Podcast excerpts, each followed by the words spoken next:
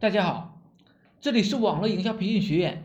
其实上天给我们每一个人的时间、机会都是平等的，就要看你有没有去发现它，有没有去抓住它，有没有去放大它。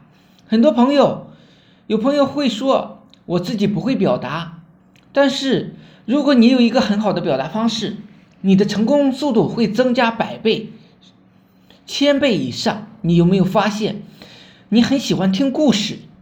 其实我也很喜欢听故事，我们所有的朋友、所有的客户都喜欢听故事，原因就是在听到故事中充满着矛盾、对比、痛苦、梦想。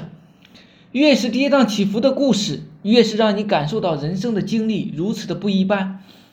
其实最好的故事是在好莱坞电影中间，我们看到多数的英雄，他都是有着自己很悲惨的经历。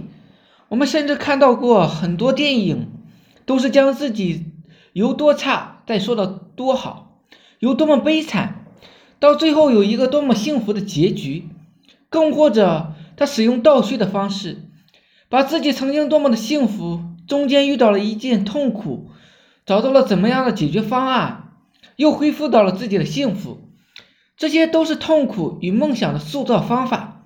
我们去看看我们的偶像马云。大家都知道他的故事，他曾经是一个大黄页的推广员，但是他现在是如何的成功？可能所有的朋友听说他的故事，都是看到他曾经的很失败，到现在很成功的一种塑造。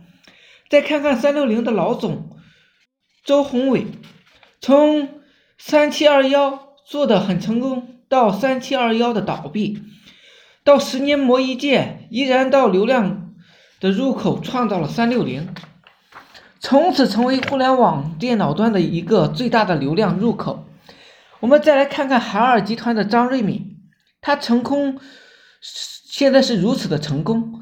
但我们所有的朋友都记得，他曾经在创业初期制造出来的七十台不合格的冰箱，当着所有员工的面把所有的冰箱给砸掉。正因为这种做法，才让自己的海尔冰箱砸出技术。让我们所有人都记住这个品牌，还有我们的史玉柱。现在他已经是一个银行家，但是你有没有发现，他做脑白金前期的时候，却亏损了三个亿的人民币。然后他一步一步，再通过自己不懈的努力，到现在的这种境界。这是我们心目中的偶像，无一不实现了痛苦与梦想的方式来塑造自己，让我们现在这些朋友们。以及未来的伙伴们了解到他，你有没有想过，其实你也可以通过这种方法将自己塑造。或许你会说，我太平淡，我太平庸，我没有任何社会经验以及从业经验，我自己不可能通过这种方法塑造。其实我只能说，你身上到处都是优点，只不过你没有发现，其实你已经很成功了。我们来做一个这样的案例，幻想自己从曾经收入几百块，到现在收入几千块，甚至破万，它是不是一个梦想与痛苦的塑造方式呢？